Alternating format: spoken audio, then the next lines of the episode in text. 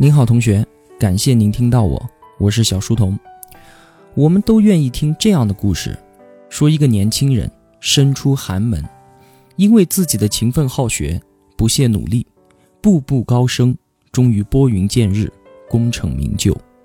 像这样屌丝逆袭的故事，总是能给我们带来希望，可以告诉自己，只要我勤奋，我努力，我肯吃苦，尽管艰难，但毕竟还有一个向上的阶梯放在那儿，我可以不断的往上爬。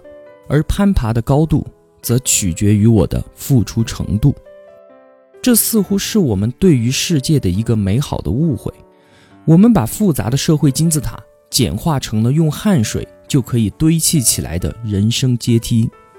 睿智的人不应该沉迷于简单而美妙的励志故事，而是应该直面真相，选择自己的生活方式，放弃那些不切实际的梦想，即便。不能站在万人之上，也可以屹立在自己应该在的位置上，独一无二的绽放。今天为您带来的是吴军老师在得到订阅专栏《硅谷来信》中的一篇文章，我深受启发，也希望对您有帮助。我们开始吧。这个世界没有欠你什么。自从我开通微博之后。很多人给我留言，大意是让我指导他们逆袭，同时流露出对社会千般的不满。两年前，中国几家报纸啊报道了这样一件事儿：国内的一些银行公开表示，给予高端客户的子女提供实习的机会，这样就会对非 VIP 子女造成不公，由此引起了社会上很多人发出感慨，说啊，十年寒窗苦读。却拼不过一张 VIP 卡，甚至有人说三观碎裂。这种情况它确实存在，并且全世界都是如此。今天我要给那些指望通过十年寒窗苦读就想一下子翻身的人泼点冷水，因为那是不现实的。寒窗苦读它是一种读书状态，这种状态确实很好，但是社会竞争。则是一种非常复杂的长期系统性动员，寒窗苦读也只是成功的因素之一。钱多、智商高、读书强、父母好、长得漂亮，这些都是其中的一个变量而已。命运则是多个变量互动的结果。这种因为寒窗苦读，所以全世界都欠你钱的三观，早一天毁掉，比晚一天好。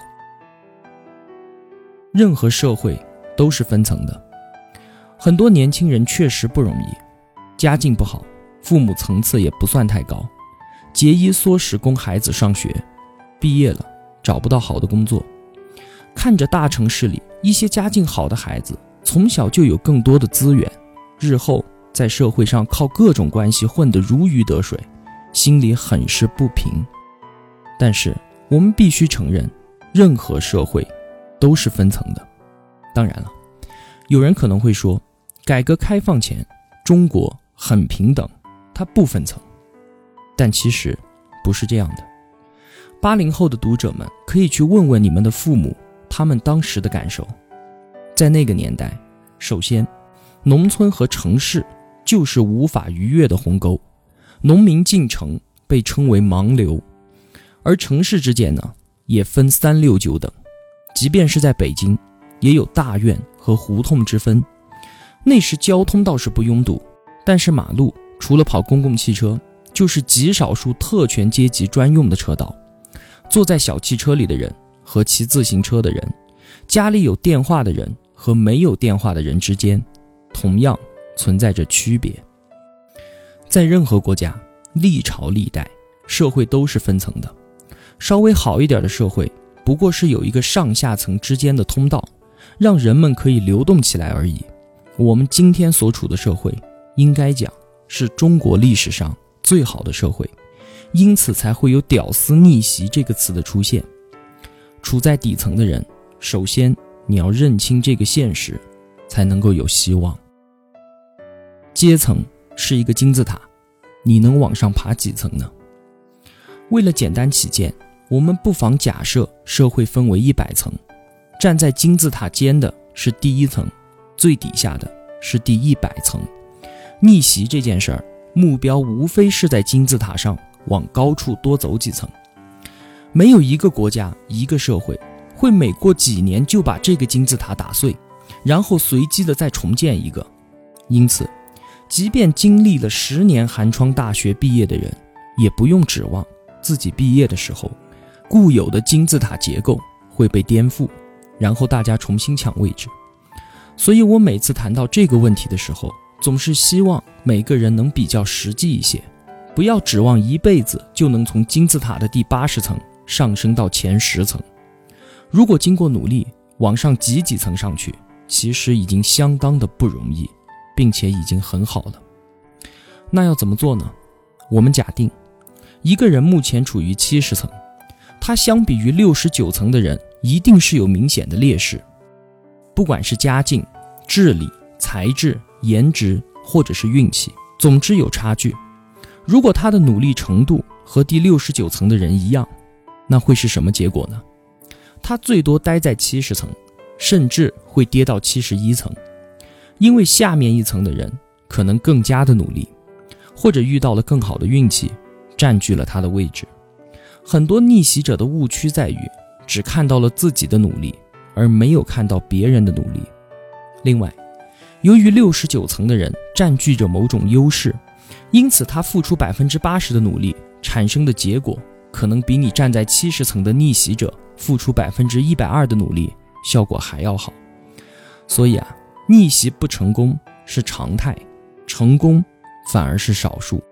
所庆幸的是，绝大部分人的一生当中，大部分时间。都处在松懈的状态，而达不到百分之八十的努力程度，这才给了逆袭者们以机会。不过，处在第十层的人，可能只要付出百分之十的努力，产生的结果都比那些七十层的人拼尽全力的结果来得更好。逆袭也要讲究实际，朝为田舍郎，暮登天子堂的情况非常非常的少见。美国商业部前部长骆家辉。在当上华盛顿州长时说：“从他爷爷家到州长官邸只有一百米的距离，但是他们家人走了两代人的时间。这告诉我们，逆袭它可是一个艰难并且漫长的过程。我去过中国很多所大学，从一本到三本，不管他们为什么上了一本或者是三本，我要说的是，三本大学的学生普遍用功程度。”远远不如二本，而二本呢，远不如一本。我在清华、北大和上海交大这样的学校，晚上在校门口是看不到学生的，因为他们在校园里面读书；而我在很多二本大学门口晚上看到的，则是夜市。这不可否认。真正的逆袭是什么样子呢？我不妨讲一个故事。话说，十八世纪末，英国有一个人。按照今天中国大家在网上的说法，他就是标准的屌丝，因为他的前半生过得实在让人悲催泪下。他出生于贫苦人家，没有读过书，几十岁就在矿里面当童工，但是他很好学，后来成为了一名机械工。不过呢，直到十八岁，他都还不太识字，但是他知道，当个文盲一辈子都不会有出路。他自掏腰包。拿出部分工资去上夜校，每周三次，从不间断。到十九岁的时候，他会写自己的名字；二十一岁，他可以阅读并书写简单的书信。因为地位低下，他的恋爱和婚姻也一直不顺利。最后，他娶了一个大他十二岁的乡村女仆。和别人不同的是，这位技工很勤奋，并且有恒心。当那些蓝领工人在工作之余喝酒取乐的时候，他在研究机械和读书做作业。我们这位主人公可以说年轻的时候没有过上过一天的好日子。他的太太在为他生下一个儿子后便去世了。不久后，他的父亲也因为工伤而瞎了双眼，要靠他照养。不过靠着自己的努力，他在三十一岁那年还是当上了矿上的技师，也终于有钱。将自己的儿子送入学校。由于在矿上工作，当时矿上的瓦斯爆炸很多，他就天天钻研发明一种矿上使用的安全灯，最后还真发明出来了。不过呢，当时英国著名的科学家汉弗莱·戴维也几乎同时独立地发明了安全灯，而这引发了长达十几年的发明权之争。我们的主人公当时只是一个普通的技师，而戴维则是著名的科学家，英国皇家学会会长，也是世界上发现元素最多的人，有着显赫的社会地位。因此，这场争议对于这位技师来讲非常的不利。这件事儿最后不了了之，这位技师也没有因为这项发明得到什么钱。这个时候，如果换做您，您觉得该怎么办？抱怨社会的不公平吗？或者认为自己这一段算是完了，寄希望于下一代吗？都不是。他对此没有在意，而是将注意力集中在另一项发明之上。最终，历史给了他一个称呼——火车之父。讲到这儿，您可能已经知道，他是继瓦特之后英国最伟大的发明家史蒂芬森。我并不想给大家灌鸡汤，恰恰相反。我是用史蒂芬森的故事对比出我们身上的不足之处。对于那些试图在金字塔上爬几个台阶的人来说，最需要具有的不是抱怨社会的不公平，而是需要付出足够的努力，同时把注意力放到最该关注的事情上去。这个世界不欠我们任何东西，放弃掉不切实际的梦想，脚踏实地的做点事情。我们的生活才会更好。好了，今天就说这么多吧。祝您工作顺利、平安、健康。